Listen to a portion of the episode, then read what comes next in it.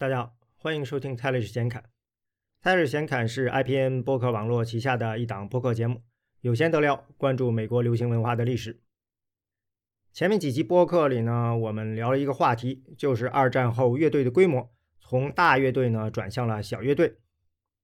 聊这个的时候呢，出了很多坑，我也没有去填，因为呢一填就要跑题，也不能老跑题啊，能跑多远呢？接下来的这几集播客，我们就从一个大坑开聊，这就是多次提到的蓝调 （blues） 这个概念。比如有一集里我们提到说，Decca 的 A&R J. Mayo Williams 搞了个创新，硬生生的把两个乡村蓝调歌手跟三个新奥尔良爵士乐手组合到一起，拼出了一支乐队 Harlem Hamfats，对后来 R&B 的诞生起到了重要的推动作用。Stick out your can. This is the garbage, garbage man. Can you take it? Yeah, man. Yeah, man. 这首是 Harlem Hamfats 的 The Garbage Man，就是标志性的蓝调加爵士。Stick out your can. Here come the garbage man. Stick out your can. Here come the garbage man. Ain't nobody stick it out like you can. 但是问题是，作为创新，蓝调加爵士一点儿也不新鲜。比如史上第一支爵士唱片，就是新奥尔良白人爵士团 Original Dixieland Jazz Band 在一九一七年录的《Livery Stable Blues》马厩蓝调。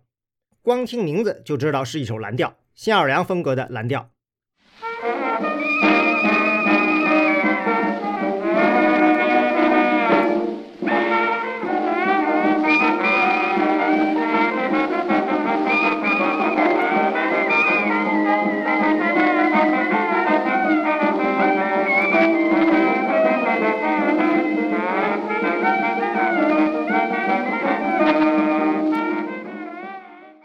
闹腾的音乐，马厩蓝调嘛，所以你能听到小号手模仿马的嘶鸣声，单簧管模仿公鸡打鸣，还有长号模仿的牛叫，很娱乐的一首曲子，很明显是底层娱乐。当然，底子呢是十二小节蓝调，所以爵士加蓝调，自打从有爵士唱片的时候就有了，一点儿也不新鲜。一九二零年代的爵士音乐里，当然呢也就有无数的蓝调，比如蓝调天后 Bessie Smith 的名曲《St. Louis Blues》圣路易斯蓝调。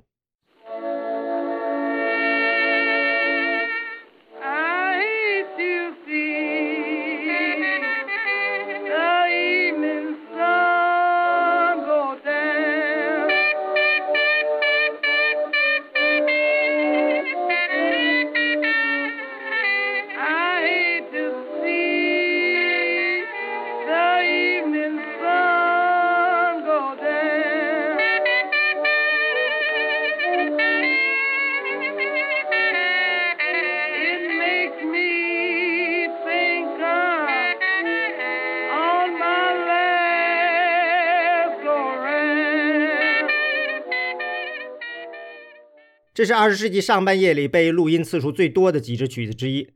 刚才这个版本是 Bessie Smith 在一九二五年录音，小号当然是 Louis Armstrong。所以蓝调和爵士组合一点也不新鲜，甚至可以说是烂大街了。因为有无数的蓝调曲子被爵士乐手拿来做底子。那我们说 J. Mayo Williams 创新，到底创新在哪儿呢？这里其实还是指他为了把乡村蓝调给城市化，让更多城市听众接受。就强行把南方乡村蓝调乐手跟爵士乐手给搭档在了一起，而在以前的蓝调呢，都不需要这种拉郎配，因为呢，蓝调一早进入流行音乐开始走红的时候，就是以城市舞曲身份出现的，本身就是城市流行音乐的一部分。史上第一支走红的蓝调叫 Memphis Blues，孟菲斯蓝调，作者呢就是刚才那首 St. Louis Blues 的作者，黑人作曲家，蓝调之父。W.C. Handy，一九零九年，W.C. Handy 在孟菲斯为市长候选人 Edward Crump 写了一首竞选歌曲，帮助 Crump 胜选。后来，一九一二年，他把这首歌作为一支器乐曲在纽约给出版了，就取名叫《Memphis Blues》。一九一二年对蓝调是个挺重要的年份，因为这一年呢，有好几首出版的歌曲都管自己叫蓝调，什么 Baby Seals Blues、Dallas Blues、Negro Blues。当然，最后出名的呢。是 Memphis Blues。因为这首曲子出版了以后，纽约著名的黑人领班 James Reese Europe 把这首曲子拿来介绍给了他所在的舞厅老板 Castle 夫妇，就是 Vernon Castle 和 Irene Castle。Castle 夫妇呢是当时纽约乃至全国红极一时的舞蹈明星。Castle 夫妇的招牌舞步都是快速舞，而 James Reese Europe 就把这首 Memphis Blues 奏得特别慢，放到几支快速舞中间做一个变化。后来 Europe 就建议说，可以为这支曲子设计一个新舞步。这个新舞步据说呢就是 Foxtrot 胡步舞。没错，这就是我们以前提过的，到了1930年代无处不在的胡步舞。这个舞步允许多种动作和脚步的变化，又不太张扬。一经推出就大受欢迎，经久不衰。当时几乎所有的流行歌曲唱片都自命为胡步舞。虽然很多人都把胡步舞的诞生归功于 Castle 夫妇，但是他们自己呢对此是一笑了之。的确，当时的舞蹈变种实在太多了，实在没法说是谁发明了什么。这个舞呢，极有可能是他们借鉴了当时流行的其他舞步后推出的，只是因为两个人在白人上流社交圈里的巨大影响力。让他们推崇的舞步呢更容易流行。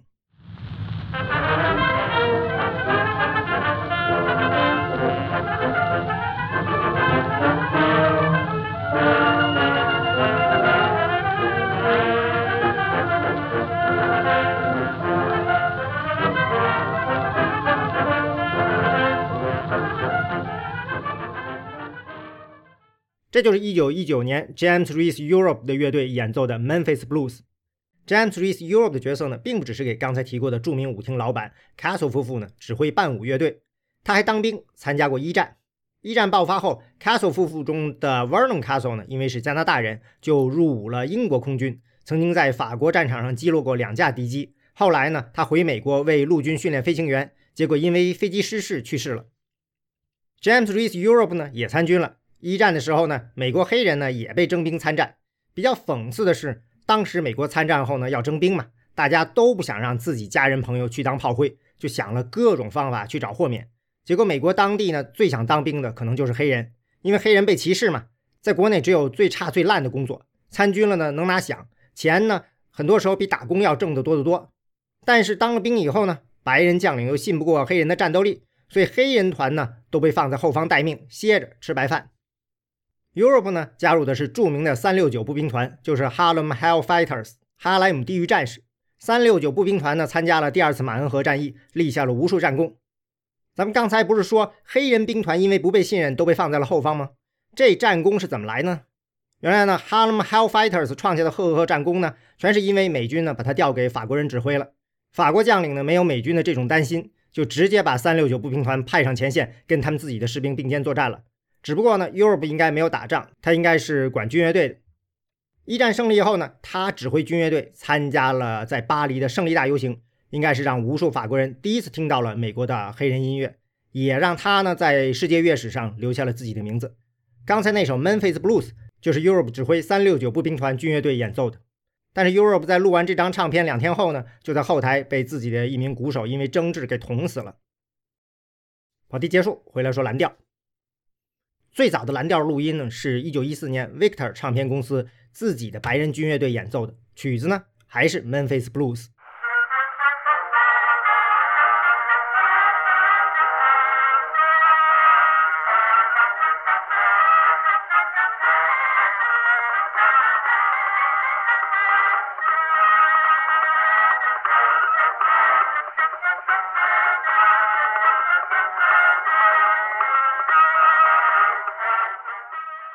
这张唱片 RCA 幺七六幺九 A 上面写着跳舞用，一分钟六十小节，One Step 舞，单步舞。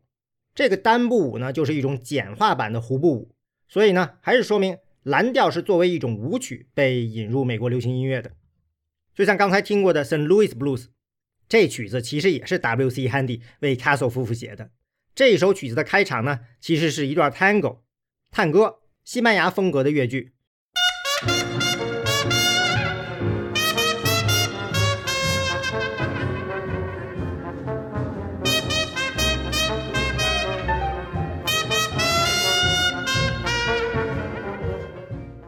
然后呢，才跳进蓝调。按 Handy 的话，就是因为当时呢探戈舞正走红呢，所以呢他用了一段探戈来跟跳舞的人开个玩笑。这个玩笑的前提当然也是因为这首曲子是用来跳舞的，像其他很多舞曲一样，这些舞曲呢同时也是流行歌曲。蓝调舞曲加上歌词就可以呢让人来唱。一开始唱蓝调的呢都是白人歌手，Arthur Collins、Vernon Dalhart、Nora Bayes、Marion Harris，很多白人歌手因为唱蓝调出了名。为啥是白人唱的呢？这当然是歧视带来的商业保护。唱片呢是新的赚钱方法，白人开的唱片公司当然不想给黑人艺人机会。这不是针对蓝调，而是针对所有黑人流行歌曲。黑人艺人呢只配写歌。唱歌录音要找白人艺人，像刚才我们听的 James Jesse Europe 的乐队演奏 Memphis Blues 是个例外，因为它其实是法国公司 p a f e 录制出版的。这后面的前提是商业流行歌曲的创作和消费是分种族的、分地域的，但是呢，歌和唱歌的人没有捆绑，甚至在这里有一种逆向的捆绑，就是大家当然是白人听众认为白人歌手是这些歌的更好的诠释者。这种想法现在听起来当然很疯狂，但是你想想这个逻辑啊，如果白人是比黑人高级的人种，受过高等教育的城里人是比乡下人更聪明的人群，他们当然比黑人歌手、乡村歌手更能理解他们唱的歌代表了什么，也就更能把音乐后面的真正的意境给表达出来。这种偏见呢，在当年就是19世纪是很普遍的。蓝调诞生的时候，大家就很自然的把这种偏见也放在了蓝调上。W.C. Handy 也知道，要让自己的蓝调火，就必须要找白人歌手。他还特别赞扬过白人歌手 Marion Harris，说他唱的让人觉得是黑人在唱。但是刚才我们也听了著名的黑人蓝调天后 Bessie Smith 的录音，说明后来呢，美国唱片公司也开始给黑人艺人录音了。事实上，Bessie Smith 不只是为哥伦比亚唱片公司录音出唱片，他的第一张唱片《Downhearted Blues》在当年大卖，六个月就卖了快八十万张，很大程度上挽救了哥伦比亚，否则哥伦比亚唱片公司就破产了。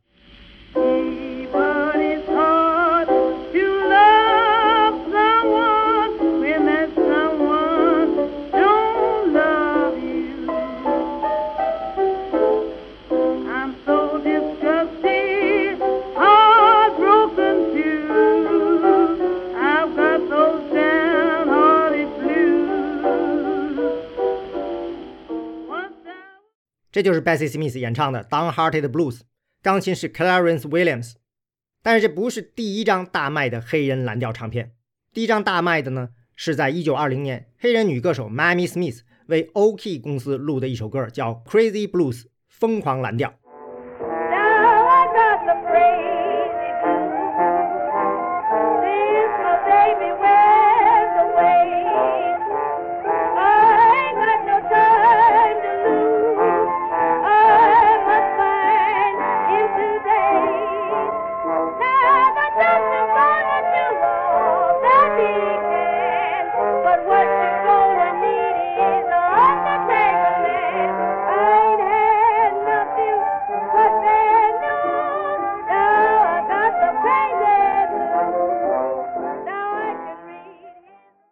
其实一开始，O.K. 是想找著名的白人歌手 Sophie Tucker 来录的，结果呢，Sophie Tucker 突然来不了了，让黑人制作人 Perry Bradford 就有了机会，就拉了歌手 Mamie Smith 来录音。因为是临时的，所以一开始录的唱片呢，还是白人乐团给这位黑人歌手伴奏的，结果居然卖的不错，唱片公司呢才让 Bradford 组织了全黑人的乐团，取名叫 Mamie Smith and Her Jazz Hounds 来录第二张唱片，于是呢就有了这首 Crazy Blues。你瞧，这个伴奏乐队叫 Jazz Hounds，很明显就是一支爵士乐队。严格意义上讲呢，这不是第一张黑人演唱的蓝调唱片。之前，一九一九年，Bert Williams，黑人综艺巨星就录过一张蓝调唱片。这张 Crazy Blues 呢，之所以成为历史性的唱片，是因为它大卖了，一个月就在黑人社区卖了七点五万张。当时一般一张唱片回本需要卖五千张唱片，所以一个月七点五万张就是不折不扣的大卖。这个呢，一下子就为黑人歌手打出了一个商业天地，就是针对黑人市场的黑人音乐，在当时呢叫 Race Record 种族唱片，就是针对各种少数族裔的音乐市场。后来呢就主要是指黑人音乐，而且呢这个黑人音乐是要黑人歌手来演唱、黑人乐手来演奏的黑人音乐。所以，黑人音乐到了蓝调，就终结了那种白人唱黑人歌唱的比黑人好的观念。那我们接下来的这个小系列呢，就来讲一讲黑人蓝调音乐怎么就这么变成了得由黑人来唱的音乐。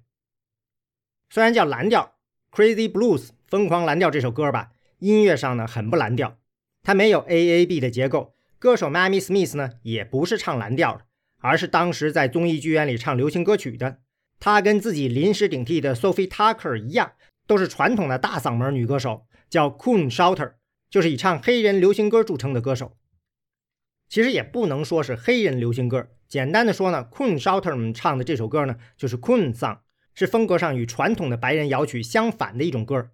标准的白人摇曲呢，就是像《Home Sweet Home》家可爱的家这样的伤感缠绵的歌。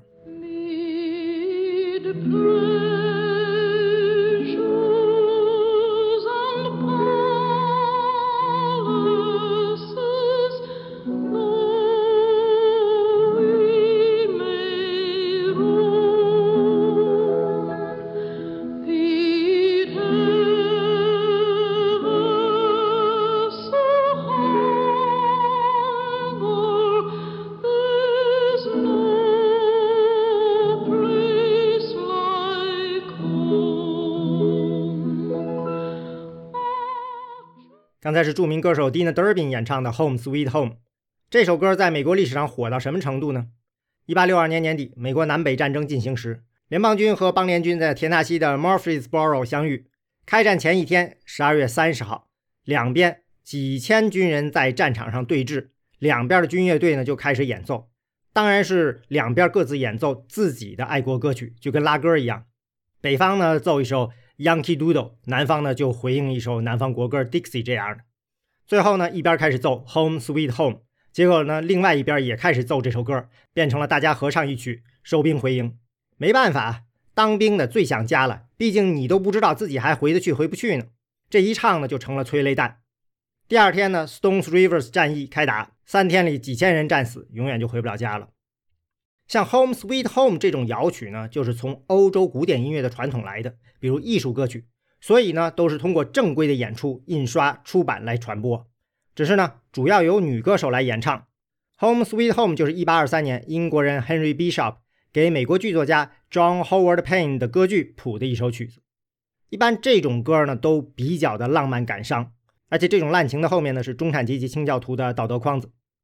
像我们之前提过的，美国的第一首大卖的现代流行歌曲，一八九二年的《After the Ball》舞会之后，当然呢也是这种。那首歌讲了啥呢？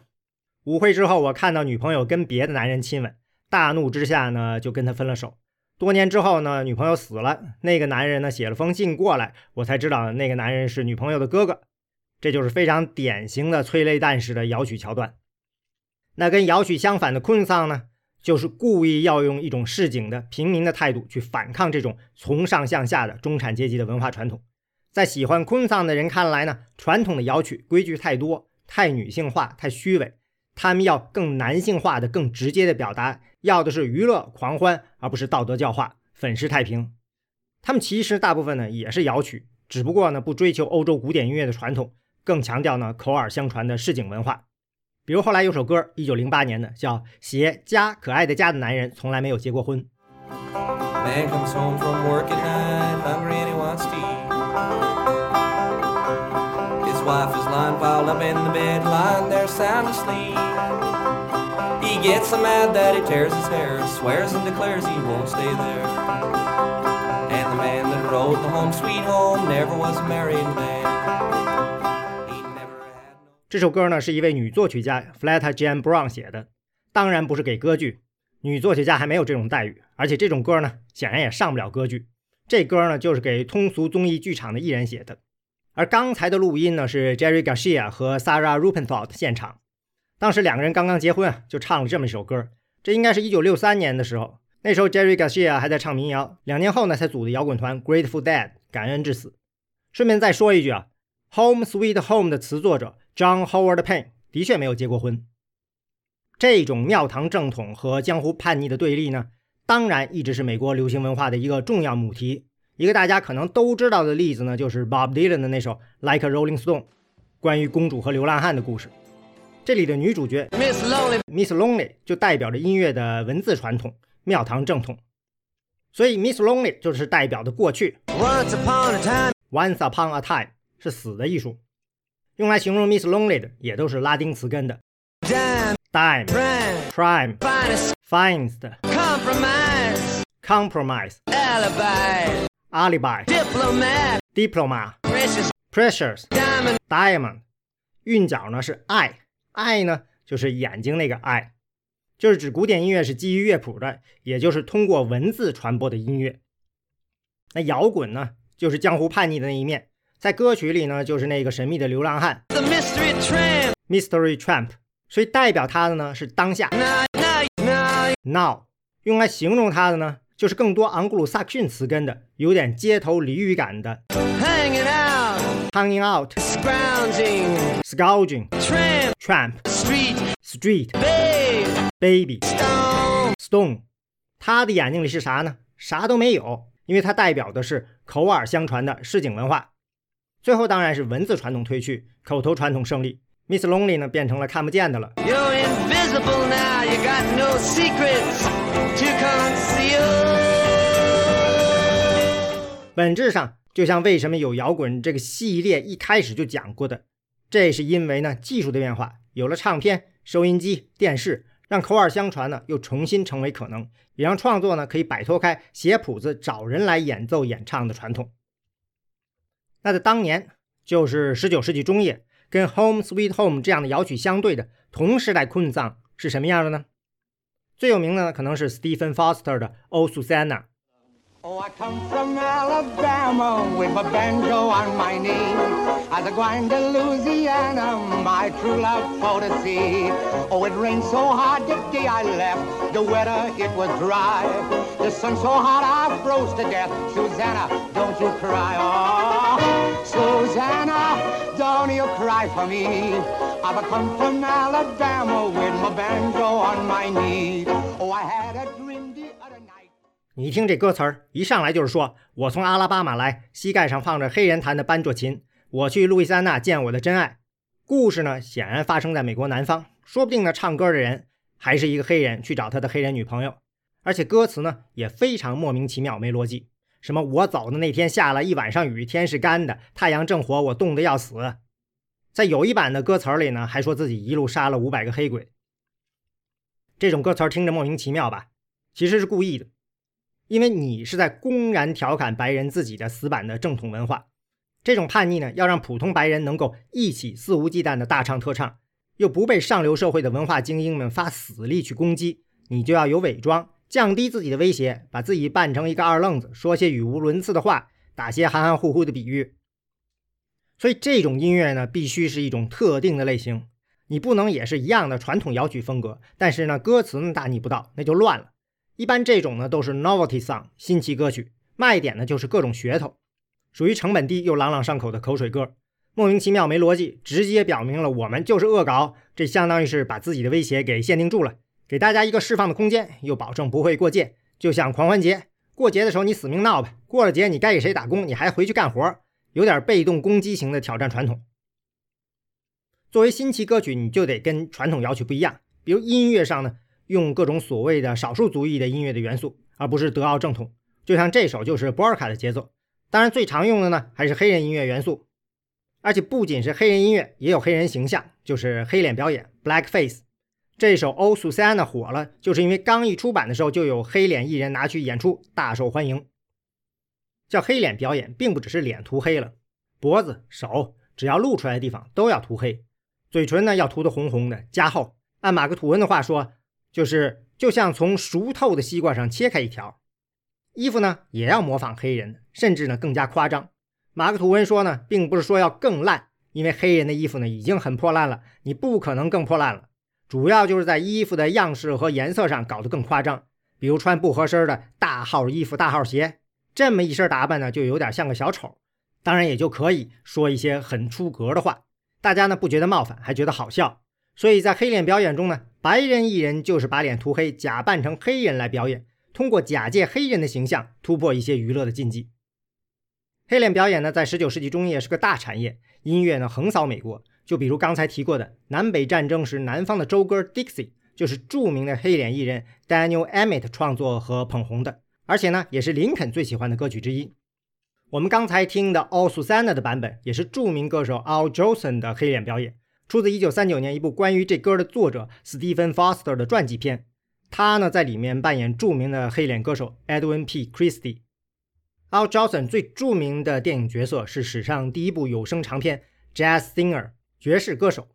他扮演想当爵士歌手的犹太少年 Jacob，但是他爸爸犹太教的教会歌手想让他继承自己的职业，在犹太教堂里唱圣歌。片子里呢，Jacob 第一次让他母亲看到自己登台唱歌，就是黑脸表演。这就是叛逆的社会代价。当然了，在这部电影里是犹太新移民。在19世纪听和唱昆桑的白人，他们为了找到自己的叛逆点，需要找一个被认可的新的共同身份，一个舞台上的临时身份。假借这个身份，这些挑战传统的行为，不管是下流低俗还是讥讽时事，就不会被认为是危险的。而这个新的身份是以当时最弱势的群体黑人的刻板形象为代价的。既然你们认为黑人是劣等的，黑人笨，黑人傻，不懂事儿，爱说胡话。我们就把这个刻板形象给拿过来玩到死，代价自然是黑人的形象被丑化歪曲后呢，固化在了民众的心中，加强了种族歧视、种族偏见。就比如，为什么这种音乐后来是被叫成叫 “coon song” 呢？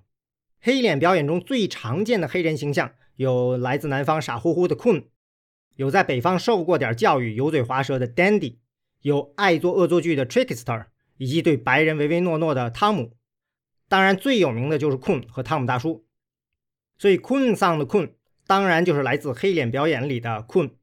但是到十九世纪下半叶的时候呢，传统的傻黑人坤已经和城市里的 dandy 黑人形象结合了起来，变成了游手好闲又无知无耻、好酒好色又贪婪无厌的形象。比如坤桑这个叫法是来自一八八零年的一首歌，就叫《Dandy Coons Parade》。当然，这些角色呢，都是假借黑人形象来指代白人社会。就像最有名的困丧是一八九六年 Ernest Hogan 的 All Coons Look Like to Me，所有的困在我看来长得都一样。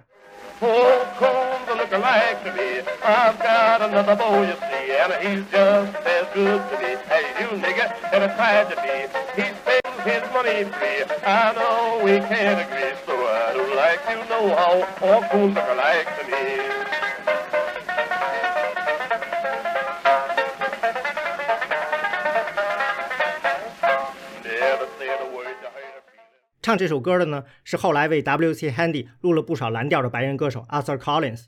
这个呢，可能是一九零二年录音。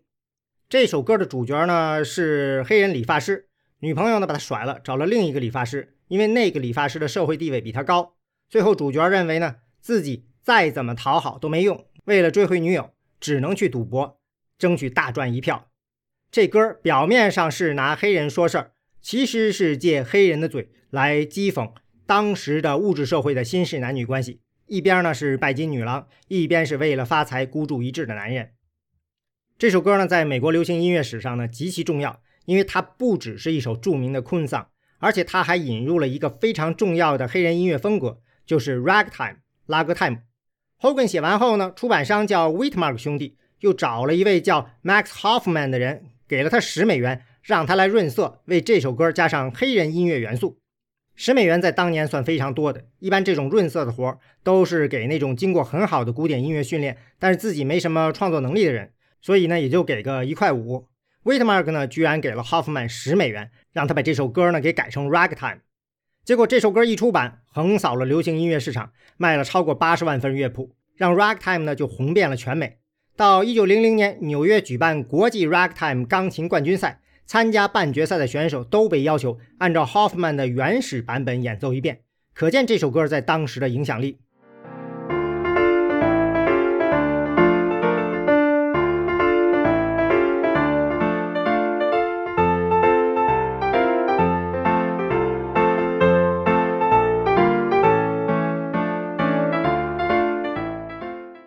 钢琴比赛呢，当然是纯器乐的。这首歌出了后，第二年就有出版社出了纯器乐的 Ragtime，美其名曰叫真正的 Ragtime。有了纯器乐的 Ragtime，才会有白人出版商接受 Scott Joplin 出了 Maple Leaf Rag，成了史上销量最高的器乐乐谱，让 Joplin 呢就成了 Ragtime 之王。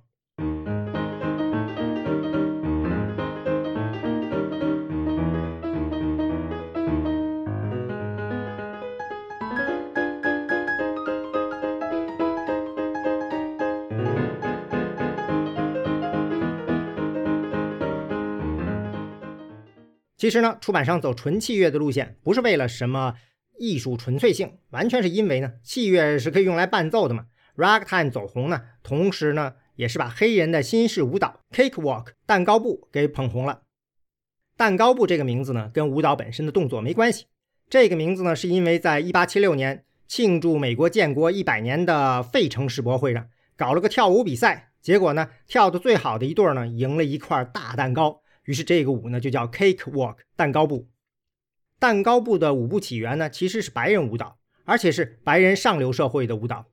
但是在南方的种植园里呢，白人种植园主会让黑人来跳舞，这也是一种释放奴隶主和奴隶之间的压力的方法。就是逢年过节的，甚至是定期的，奴隶主会办活动让黑人跳舞，给他们做好吃的，甚至去黑奴住的地方去庆祝节日。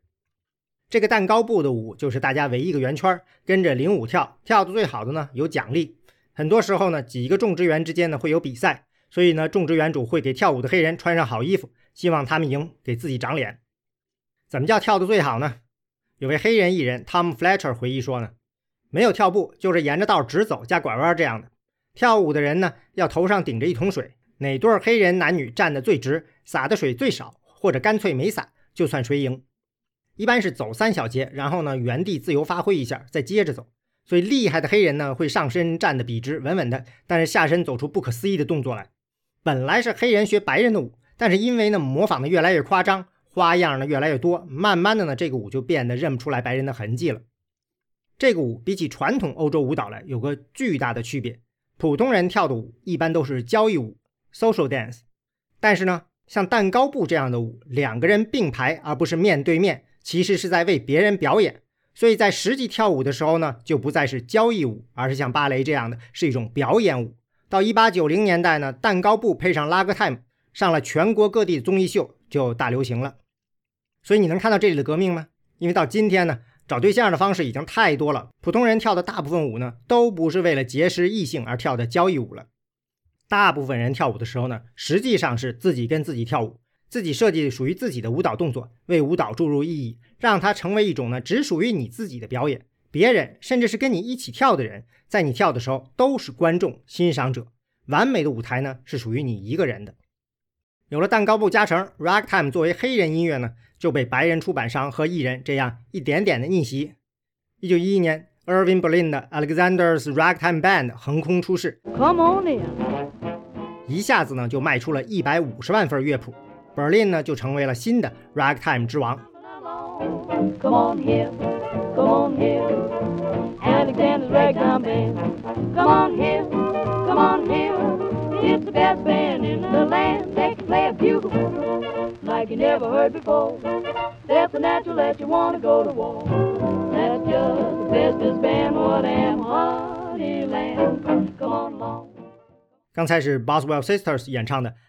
Alexander's Ragtime Band。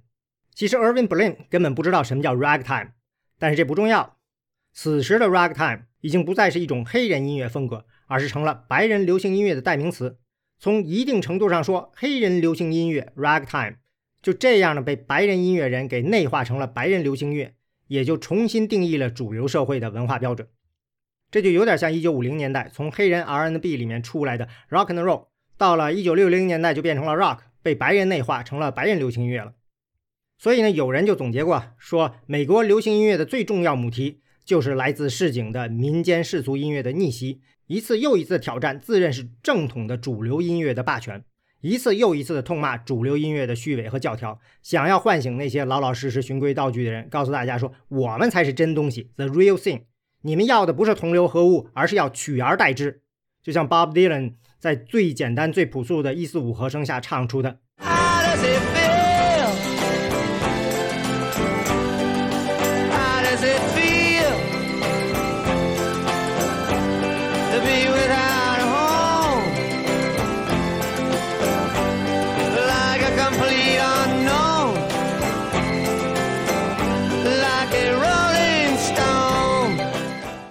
这后面呢是美国白人男性遭遇的一次又一次的现代性危机。音乐呢就是在这种危机中的自我找寻、自我肯定。就像刚才提到的黑脸表演，背景呢是一八三七年开始的经济危机。危机爆发的时候呢，纽约一个月里呢就有三分之一的工人失业，当然听着非常可怕了。不过呢，其实那个时候大部分的人口呢都在农村，所以呢。对于全国经济的直接冲击呢，其实没有数字让人感觉的那么大。这次危机呢，一直持续到一八四零年代，当时呢又发生了爱尔兰大饥荒，大量的爱尔兰天主教徒移民美国，冲击传统白人清教徒文化，无数白人男性呢前所未有的找不到工作，没有上升机会，当然呢就是大危机。那么像 c o n s o n 和 Ragtime 呢，后面的危机呢是美国第二次工业革命，工业化、城市化以后，大企业呢开始取代小业主。白人男性通过打工成功上岸，自己成为业主的机会呢越来越小了，要开始面对一辈子做打工人的生活了。人在城市里呢，也好像慢慢的失去了那种传统的男子气概，对自己命运的把控。当然，摇滚诞生的一九五零年代呢，也同样有着白人男性的危机，确切的说呢，是白人男孩的危机。十几岁的中学生，二十岁的大学生，否则为啥要叫着自由，叫着叛逆呢？当然是觉得自己成了教育流水线上被生产的商品。明明外面有繁华世界，自己呢却缺少选择啊！当然这个话题太大了，我们呢以后再说。那为啥美国白人男性遭遇的危机这么多呢？因为他们失去的东西吧，其他弱势群体，女性啊、黑人啊、华人啊、性少数群体啊，他们就从来没有拥有过。当然也谈不上遭遇什么危机，因为呢弱势群体一直都生活在危机中，他们也都一直在挑战。但是。这些弱势群体的反抗呢，很难那么激进，因为他们没有白人男性的特权，可以直接的去挑战底线，引发白人主流社会的共鸣。社会的多重标准在这里呢非常明显。举个英国的例子，一九六七年，Rolling Stones 的乐队 Mick Jagger 和 Keith Richards 在 Richards 家因为嗑药呢被抓了，后来呢就被起诉定罪。事情呢一爆出来，就有很多知名人士出来声援这两个人，就连保守派的编辑都发文章抗议判决。最后两个人呢就被早早的放了，反而呢成为反文化的英雄。当时一起被抓的呢还有 Mick Jagger 的女朋友，唱民谣的 Marianne Faithful。她在一九六四年的首支单曲《As Tears Go By》打进了英国单曲榜的前十。但是出事以后呢，就没听说当年有什么人出来声援她的，连摇滚的朋友都没什么声音。所以呢，Marianne Faithful 就说呢，这事儿毁了他。作为一个男性瘾君子，做出瘾君子式的举止就会很拉风、很上档次。把女性放到这种情况下，他就成了一个婊子、坏母亲。在一九六零年代那个反文化刚刚兴起的时代呢，大家会崇拜，至少会容忍男性的叛逆行为，还觉得呢浪漫潇洒。但是呢，会对女性的叛逆行为呢嗤之以鼻，觉得女粉丝呢又傻又疯，女歌手呢只配唱别人给他们写的歌。是有例外，但是呢，能享受这种例外的人呢非常非常少。所以呢，一开始的性解放、追求自由，很大程度上呢，还是以男性的标准为男性服务。相似的行为呢，对于男人和女人呢，也就有着双重标准，带来呢截然不同的后果。Mick Jagger 呢嗑药被抓，他就是反文化的英雄；Marian Faithful 呢，他被抓，他就是反面典型。你看，摇滚是怎么把一个纯洁的女性给腐化的？现实呢，并不会像 Bob Dylan 唱的那样说。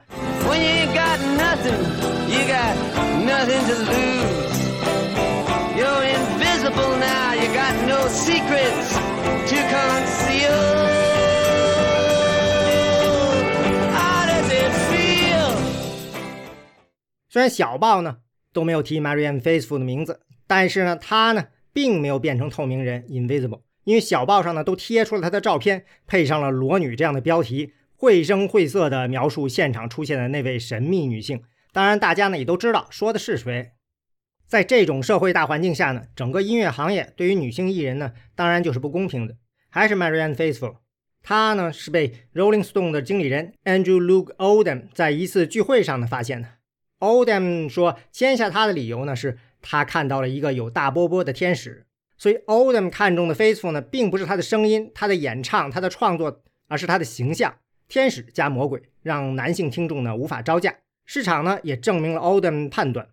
It is the evening of the day. I sit and watch the children play.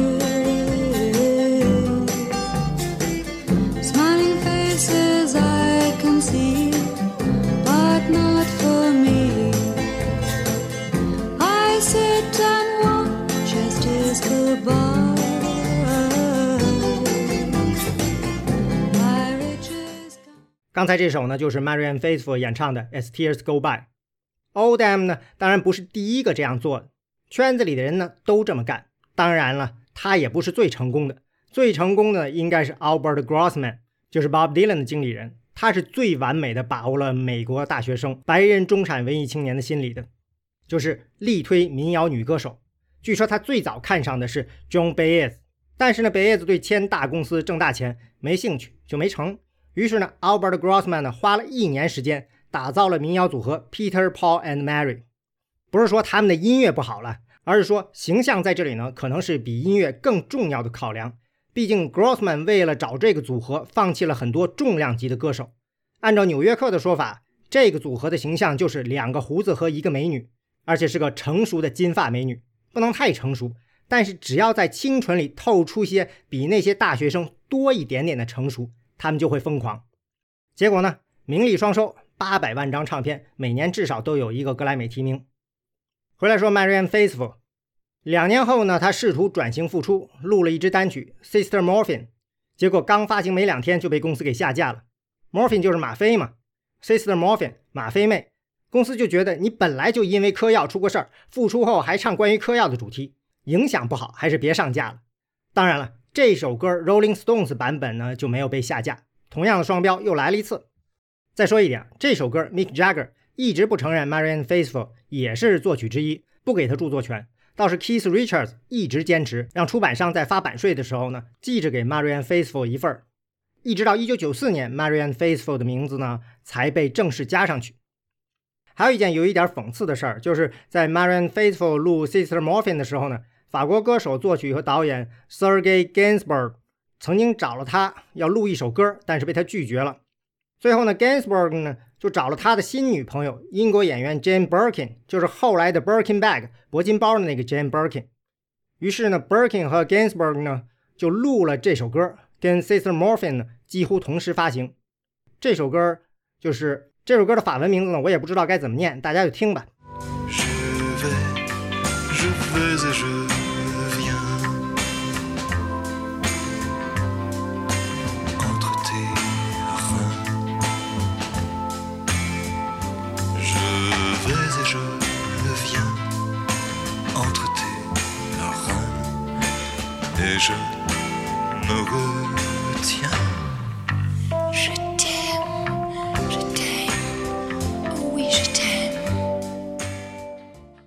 最后这首歌的结尾是这样。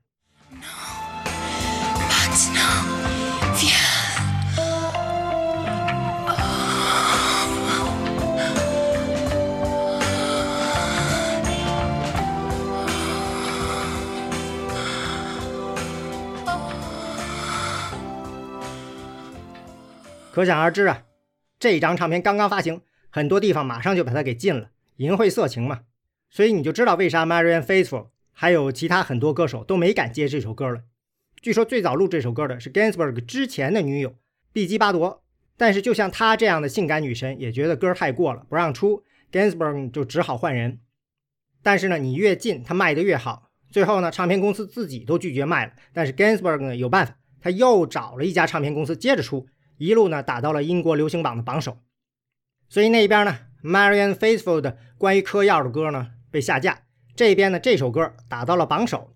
从一定程度上说呢，这也是进步，因为按照传统观念，这种来自女性的性欲快感只存在于夫妻之间，为生育服务的。而这首歌呢，连情歌都算不上，歌名直译是女方说我爱你，男方回应说我不爱，意思其实是两人其实没有真的爱，只有肉体关系。所以这首赤裸裸的歌打到了榜首，算是戳破了那层窗户纸。但是呢，从另一方面，这种快感的表达在这里呢，也还是在男性的注视下的，男性导引的。所以呢，还只是张窗户纸。这首歌呢，在欧洲其他几个国家的成绩呢也很亮眼，但是在美国呢不太行，电台呢不敢播，唱片公司不敢宣传，还是上榜了，就是到就到了五十八名。在美国呢，还得等几年，到一九七五年，Donna Summer 的《Love to Love You Baby》。打到 Pop 榜的第二，才算是把美国的窗户纸给捅破了。回来说，Marian Faithful 这时候出唱片又失败了，只好呢再次退出音乐圈。下一次他再出唱片，已经是七年后，作为乡村歌手复出的1976年。他重新回到媒体聚光灯下呢，是一九七九年。这时候的他呢，形象就变成了个经历无数劫难后重新站起来的成熟女性。Derek Yarman 还为他的三首歌拍了一部短片《Broken English》。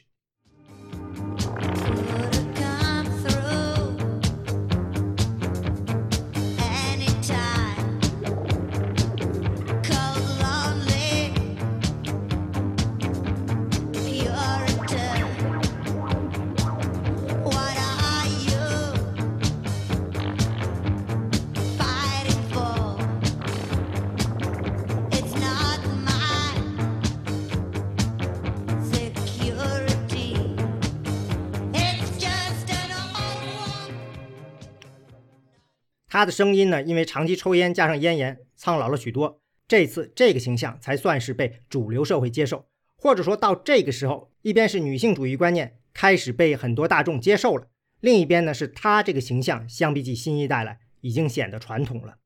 这就是女艺人的生存环境。那你再往前推五十年、一百年，情况也肯定好不了多少吧？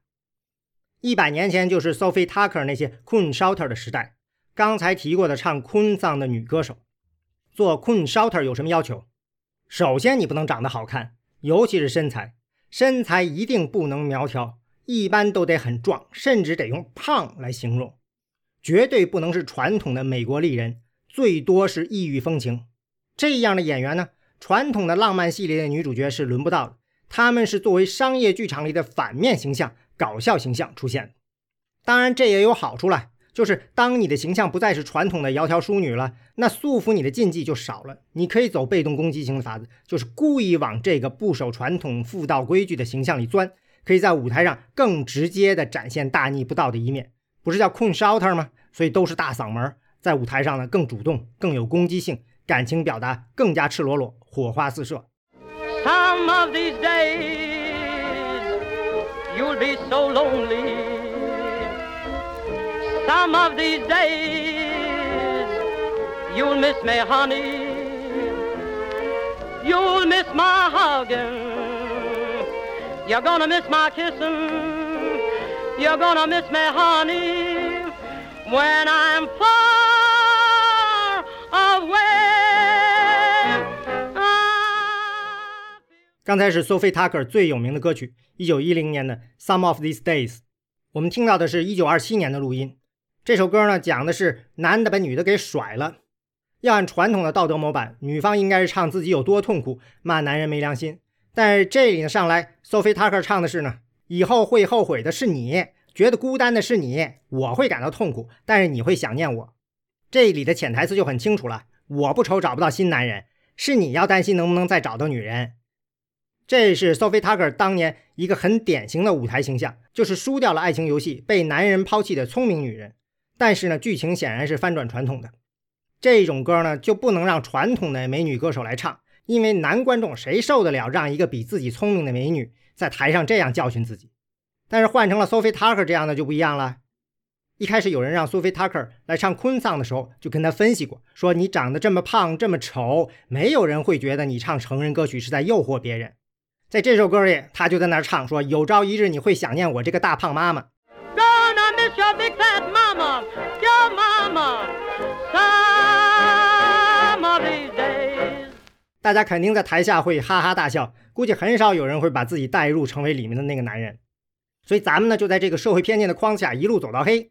这么下来呢，在观众眼里，这些困 shouter 反而是最性感的。他们的性感呢，不是形象，是声音。说到形象了，大家有兴趣可以看一部当年的片子，一部为爱迪生公司拍的那种投币看的短片儿也算是影史上的一部里程碑作品，叫做《Kiss》吻。这是一八九六年的片子，链接呢就会在播客文案里。其实这片子就是找了两个人，一位大叔，一位大妈，来了一个半身特写，两个人呢在那里头脸贴脸的亲昵聊天，最后当然是接了个吻。现在看上去呢肯定是平淡无奇，但是这是史上第一个接吻的镜头。以前我们提过，当年爱迪生拍了很多这种投币看的短片，比如拳击比赛啥的，但是卖的最好的、赚钱最多的就是这部《吻》，大众就好这口。当然，从拳击电影那集播客里，咱们也知道，这些电影绝不可能是从大街上拉了一对大叔大妈来演，没卖点啊。这片子呢，其实是复现了当年的一部音乐喜剧里的桥段，来演的两个人呢，也是剧的主演，John Rice 和 May Irvin。这位女演员 May Irvin 就是当时最当红的 Queen Shouter。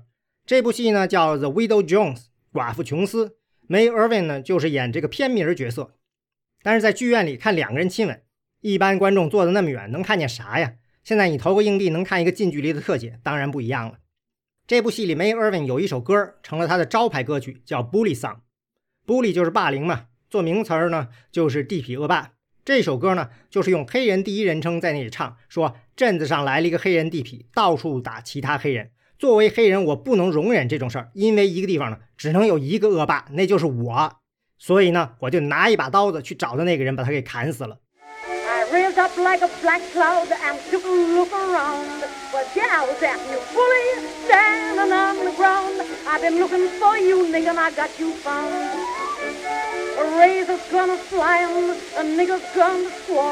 i live upon that bully just like a sparrowhawk and that little was just a child to take a walk. When i got to that 歌当然是黑人的这种故事呢也只能发生在黑人区。镇子里来了一个黑人恶棍警察都管不了也不敢管放在白人镇子里就是牛仔出来主持正义嘛。但是唱歌牛仔还等着好莱坞去发明呢况且那个年代连好莱坞都没有。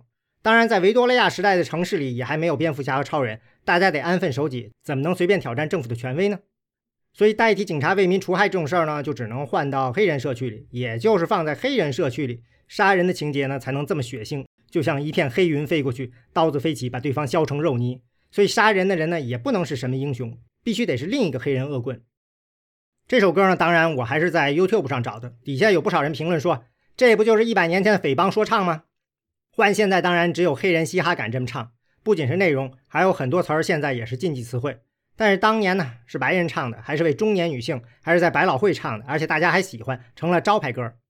May Irvin 呢，跟大部分 Coon Shouter 不一样的是呢，他唱这首歌的时候呢，并没有刻意涂黑脸、装黑人，可能是因为他的形象呢，已经跟唱内容差太远了。他就是一个标准的没有性吸引力的大胖妈妈形象，用黑人地痞的口吻去唱歌，已经拐了很多弯了，就不再需要用黑脸来保护自己了。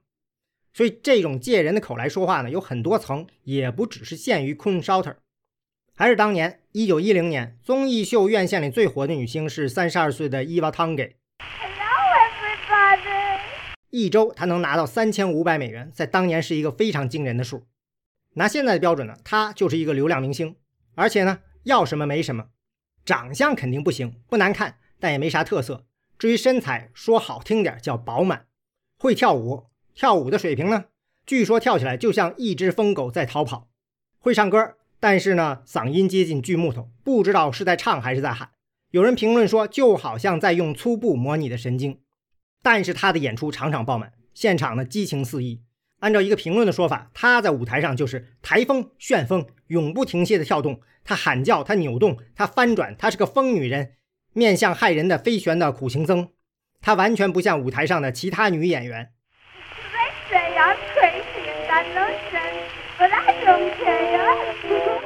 所以他的招牌歌就叫 I Don't Care，我不在乎。I don't care. I don't care what they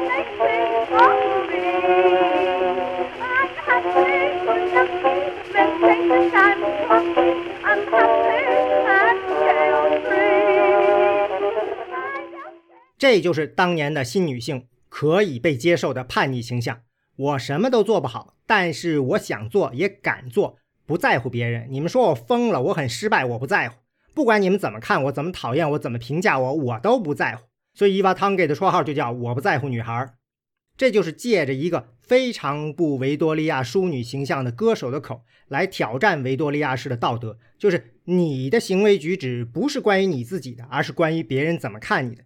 伊娃汤给就在那里吼：“干嘛总要端着？有什么好担心的？我不在乎，我就是我自己，想怎么蹦跶就怎么蹦跶。”但是这里呢，没有什么色情暴力，也没有要颠覆政权，也不需要他去涂那个黑脸，去假借黑人的口，一个胖乎乎的丑女形象就可以了。伊娃汤给贩售的呢是自我，一个和观众充满共鸣的角色，是发自内心的认同感。他没有白人男性的挑战那么直接，那么有对抗性，但是目的是相似的，在传统给你的框框里跳舞，把它给玩出花来，最终呢通过商业上的成功，试着呢去重新定义社会标准。好了，聊了当年的白人男性和白人女性怎么去挑战传统，现在呢轮到黑人了。黑人的难度呢，当然要大得多，所以呢，我们下次再聊。感谢收听《泰律显侃》，我们的网址是泰律点 FM，同时也欢迎收听 IPN 旗下其他的精彩播客节目。我们下次再见。